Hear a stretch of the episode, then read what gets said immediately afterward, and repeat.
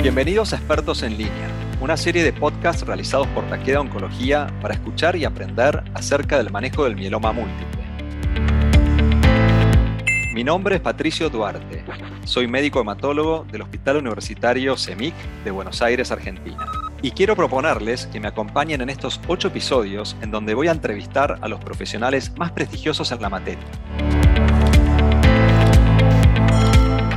En el capítulo de hoy, tratamiento de pacientes intermedio FIT en mieloma múltiple recaído refractario.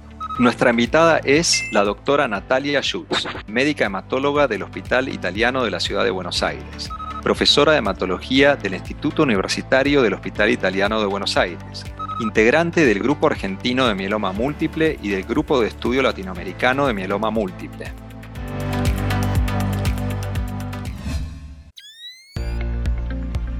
Hola Natalia, muchas gracias por participar en este ciclo de charlas sobre mieloma múltiple. Muchas gracias Patricio por invitarme a participar de este espacio. Muchas gracias a Taqueda por darme la oportunidad de estar con ustedes. Y bueno, vamos a discutir un poco todos estos temas que nos interesan respecto al manejo del mieloma múltiple.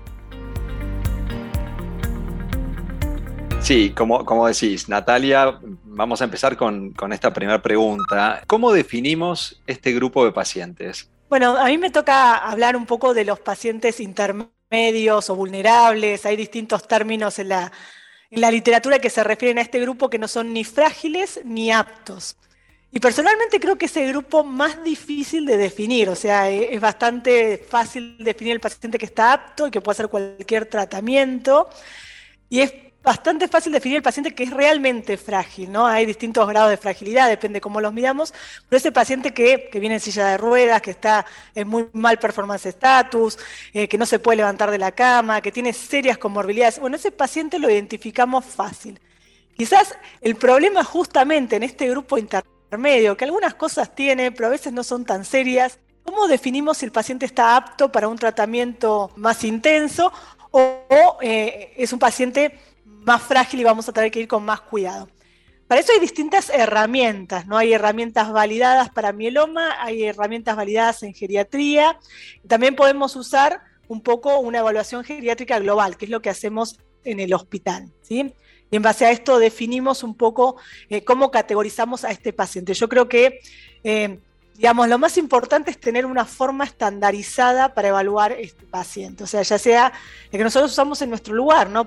Puede ser el score de la International Myeloma Working Group, la Frailty Scale, puede ser la evaluación geriátrica comprensiva, podemos usar el RMSI de los, alemanes, pero tener un score que nosotros usemos para poder discriminar bien esta población. No, sé, Patricio, si a vos te parece alguna cosa diferente o haces algo distinto en tu práctica, pero bueno, eso es cómo nos manejamos en el hospital en principio.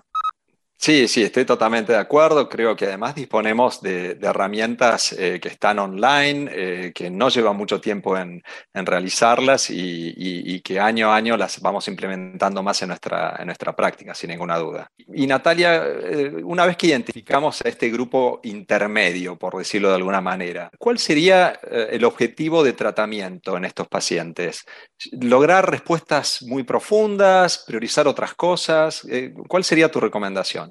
Bueno, en principio la recomendación, que está basada también en las guías, escribe mucho grupo italiano sobre fragilidad y sobre cómo identificar estos grupos y cómo orientarse, pero y también los, holandeses. Pero bueno, un poco eh, la recomendación habitualmente de este grupo es balancear, balancear lo que es objetivos de eficacia. Por eficacia hablamos de enfermedad mínima residual, calidad de respuesta, sobrevida libre de progresión, sobrevida global y toxicidad o seguridad, como le decimos a veces, o sea, efectos adversos y tratamos de buscar esquemas que sean efectivos, o sea, todavía queremos eficacia en este grupo, eh, pero que no sean tan tóxicos, o los adaptamos para que no sean tan tóxicos, que sería el, siguiente desafío. Muchas veces nosotros en mi hospital solemos tratar a estos pacientes más como pacientes fit que como pacientes realmente frágiles, pero sí lo que adaptamos mucho son las dosis, las dosis, la frecuencia, el monitoreo, el control de los efectos adversos las políticas de mitigación de riesgo, identificar esto de qué problemas podemos tener. Sí, sí, sin ninguna duda es, muy importante tu comentario. Y, en definitiva, ¿cuáles serían las recomendaciones de, tratamiento en este grupo? Creo, creo yo que frente a este grupo de pacientes muchas veces dudamos en utilizar dobletes versus tripletes. ¿Qué, qué dicen las pautas de recomendación, las guías?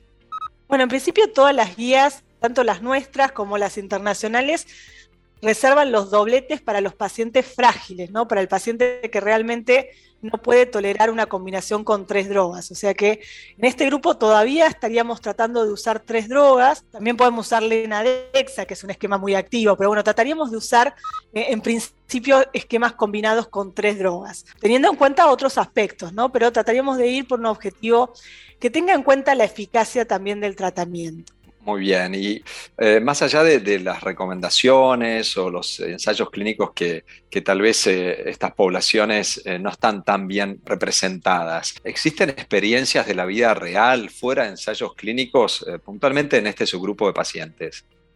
Sí, existen varias, cada vez tenemos más datos del mundo real, eso es bueno porque complementa los datos que conocemos de los ensayos clínicos. Tenemos datos internacionales, como los estudios que hizo Charí y colaboradores, donde comparan distintos, en este caso para mieloma, tripletes basados con Lenadexa.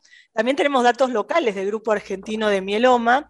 Yo creo que lo primero, tenemos datos de mi hospital propios, también con pacientes, digamos, mayores de 65 y cómo le van con distintos esquemas. Creo que un poco lo que todos eh, tienen en común, quizás el más diferente es el de Charí, pero todos tienen en común es que identifican los tres grupos, como tres grupos diferentes el paciente apto, el paciente vulnerable y el paciente frágil. Son tres grupos que les va distinto. Eh, en algunos, eh, digamos, nosotros eh, en algunos estudios lo que uno ve es que, por ejemplo, en el estudio de Chari, el grupo FIT y el grupo intermedio les iba mejor con combinaciones por ejemplo, con Ixaxomib en vez de Carfilzomib, que sería un esquema más pensado para un paciente frágil.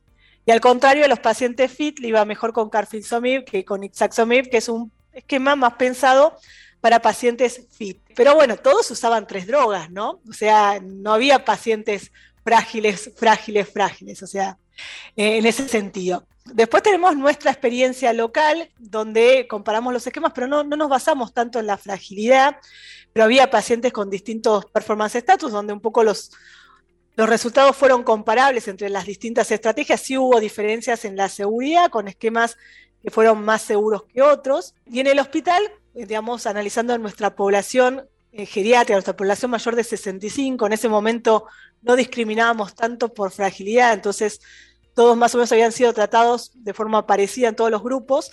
Eh, bueno, los tres grupos se identificaban. Bien, sí, además también tenemos que tener en cuenta eh, vías de administración, ¿no? muchos factores eh, al respecto.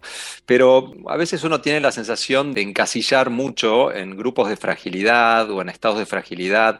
¿Cuál es tu opinión? ¿Puede cambiar a lo largo del tratamiento el estado de fragilidad y ajustar o para arriba o para abajo la intensidad de las drogas? Sí, totalmente. Específicamente en el grupo que estamos hablando. Yo te diría que quizás es el grupo que más se mueve. ¿sí? Eh, nosotros lo que tenemos mucho en consideración es un poco cómo, cuánto es el peso de la enfermedad, porque a veces el paciente está muy enfermo al principio, tiene muchas manifestaciones clínicas por su mieloma, quizás tiene dolor, tiene insuficiencia renal, y eso condiciona mucho su performance status, y si uno lo valora en cuanto a fragilidad, quizás su, su estado de fragilidad es peor a lo que era habitualmente. Incluso a veces te lo dicen, yo hace seis meses eh, andaba en bicicleta, jugaba al tenis, a veces le creemos, a veces no, ¿no? Pero bueno, eh, pero digamos, esto sí puede cambiar sobre todo cuando la carga de enfermedad es importante en alguno de los aspectos de fragilidad. Y después tenemos al paciente que estaba muy bien y que con el tratamiento se puso muy mal. Entonces era un paciente apto que se volvió frágil. Claro, no, sí, sí, seguro que, a veces ajustamos también eh, y disminuimos la intensidad, ¿no? Eh, y, en el momento de decidir el tratamiento para el subgrupo de pacientes eh, denominados intermedio fit, ¿no? La charla de hoy, ¿preferís comenzar con dosis plenas o ajustás las dosis o tenés algo en cuenta antes de, elegir el, tratamiento y sobre todo en términos de, dosis, ¿no? Algo habías comentado, pero por ahí para refrescarlo. Bueno, obviamente vamos a tener en cuenta las características del paciente y las comorbilidades, ¿no? Eso es importante. sobre todo el tema de la función renal, que en la población más grande y vulnerable puede ser un tema y hay que ajustar dosis de algunas drogas. Nosotros en general en esta población empezamos con una reducción de dosis, de un nivel. Tratamos de ver la tolerancia primero y después subimos. O sea, si el paciente lo tolera bien, no tiene efectos adversos, está todo bien, después tratamos de llevarlo a la dosis plena. Eh, ¿Por qué? Porque eh, es, a veces cuando uno empieza con la dosis plena y tiene que suspender por efectos adversos, todas esas suspensiones en el tratamiento hacen que eh, uno penalice en cuanto a eficacia, ¿no? Y que sea más engorroso. Empezó, se complicó, suspendimos, lo mandamos al alergista o al cardiólogo o al nefrólogo, volvió. Entonces solemos en estas pacientes, que para nosotros son pacientes vulnerables, empezar con una dosis un poquito menor, una reducción de un nivel de dosis, y después ver, ¿no? Si el paciente está fantástico, tratar de llevarlo al tratamiento pleno y si no, seguiremos con ese nivel de reducción de dosis. Hay otros expertos que hacen lo contrario, ¿no? Empiezan con la dosis plena y bueno, después tratan de ajustar si tienen toxicidad. Y, en tu experiencia personal, eh, ¿cuál sería el o los esquemas de tratamiento que elegirías para, para este subgrupo de pacientes? Bueno, lo que pasa es que depende mucho, depende en primera línea, recaídos refractarios, pentarrefractarios.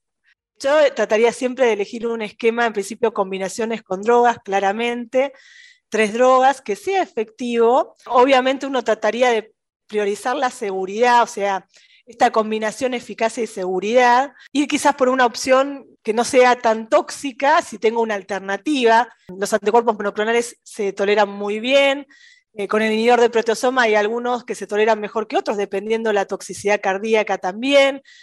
Tener muy en cuenta los corticoides, la dosis de corticoides, eso es algo que nosotros muchas veces lo pasamos por alto porque estamos muy acostumbrados a usarlos, pero sobre todo en pacientes vulnerables o frágiles, los corticoides a veces son una de las drogas más dañinas en cuanto a infecciones, toxicidad cardiovascular, edemas, un montón de cosas, o sea que no es algo menor, pero trataría de usar un esquema combinado con tres drogas activo, ajustando la dosis eh, y considerando las comorbilidades que tiene el paciente, la edad, en la elección del tratamiento dentro de ese abanico de posibilidades, también teniendo en cuenta un poco la seguridad de todos estos tratamientos. ¿Y, qué importancia le das a, la vía de administración de, de los tratamientos en este subgrupo intermedio? Bueno, ahí nosotros, eh, digamos, eh, escuchamos mucho al paciente, ¿no? Eh, este es un grupo, pero bueno, también es una postura del centro, que nosotros tratamos de tratarlo más parecido a los aptos que a los frágiles. Hay otros que lo hacen exactamente al revés, tratan de tratarlos más como pacientes frágiles. Entonces, nosotros un poco presionamos porque reciban el tratamiento que nos parece mejor, aunque sea por una vía de administración distinta. Ahora bien, también es cierto que son pacientes más grandes, con más dificultades, donde a veces un tratamiento por vía oral soluciona muchos de los problemas y muchos de los problemas también de acceso al hospital y acceso al sistema de salud. Entonces, obviamente esto lo ponemos en la balanza y lo ponemos en consideración. O sea, no es lo mismo un paciente apto donde uno va a querer ir por todo a un paciente vulnerable donde ya la seguridad, la preferencia, la vía, el acceso, cuán lejos vive el hospital, va a contar mucho. Sí, clarísimo, Natalia. Bueno, estamos llegando al, final de la charla y, siempre eh, en, estas, en estas charlas o conversaciones eh, dejamos al entrevistado en, que nos deje los mensajes para llevar a casa. ¿Cuáles serían los mensajes que, que recomendás de tratamiento en este subgrupo de pacientes? Bueno, mis mensajes finales o mi mensaje final, primero sería tratar de identificar esta población de pacientes de una forma estandarizada en el lugar donde uno trabaja, tener una metodología de evaluación de si el paciente es vulnerable o intermedio o no. El segundo punto es de tratar de usar tres drogas en lo posible. La recomendación es tratar de usar tres drogas, eh, reservar las dos drogas para los pacientes frágiles, pero teniendo en cuenta, obviamente, los ajustes de dosis se aplican y que vamos a tener que estar más presentes porque es un paciente que tiene más riesgo de tener complicaciones. Eh, y finalmente un poco esto, ¿no? de que en este grupo lo que uno quiere es un balance entre la eficacia del tratamiento y la seguridad y donde también entra en juego un poco las preferencias que cada paciente tenga. Muchas gracias Natalia por eh, esta eh, tan amena charla. Muchas gracias Patricio y bueno, un gusto estar con ustedes.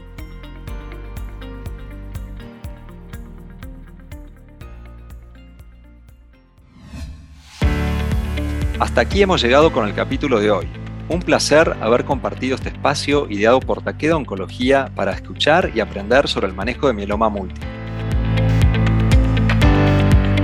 Los esperamos en el próximo capítulo de Expertos en Línea, una serie de ocho podcasts realizados por Mieloma Múltiple Virtual Connect. Muchas gracias.